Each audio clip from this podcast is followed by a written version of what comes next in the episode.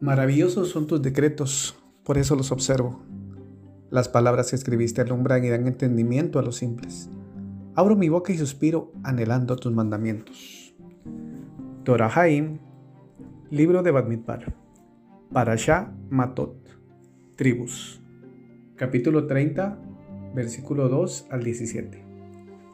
Moshe les habló a las cabezas de las tribus de los hijos de Israel diciendo, Esto es lo que el Eterno ha ordenado.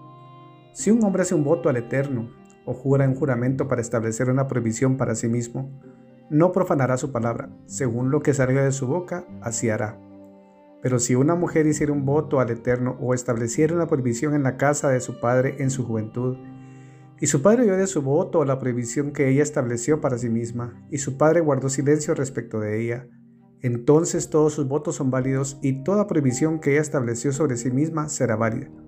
Pero si su padre le frenó el día que la oyó, todos sus votos o prohibiciones que ella estableció para sí misma no serán válidos, y el Eterno la perdonará, pues su padre la refrenó.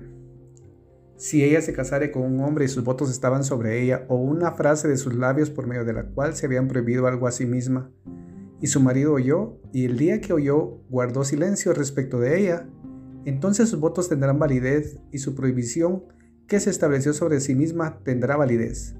Pero si el día que su marido oyese la refrenare y revocar el voto que hay sobre ella o la frase de sus labios, por medio de la cual se prohibió algo a sí misma, entonces el Eterno la perdonará. El voto de una viuda o de una divorciada, todo lo que se prohibió para sí misma, permanecerá sobre ella pero si hizo un voto en la casa de su marido o estableció una prohibición sobre sí misma por medio de un voto, y su marido oyó de él y guardó silencio respecto de ellos, y no la refrenó, entonces todos sus votos serán válidos y toda prohibición de ellas que estableció sobre sí misma será válida.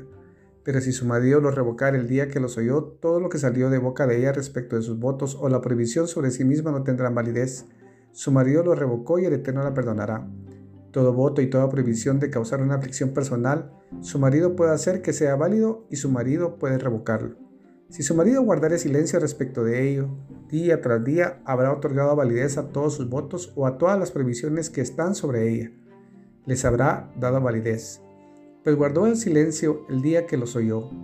Pero si él los revocare tras haberlos oído, él cargará con iniquidad de ella. Estos son los decretos entre un hombre y su mujer, entre un padre y su hija en su juventud, en la casa de su padre, que el Eterno le ordenó a Moshe.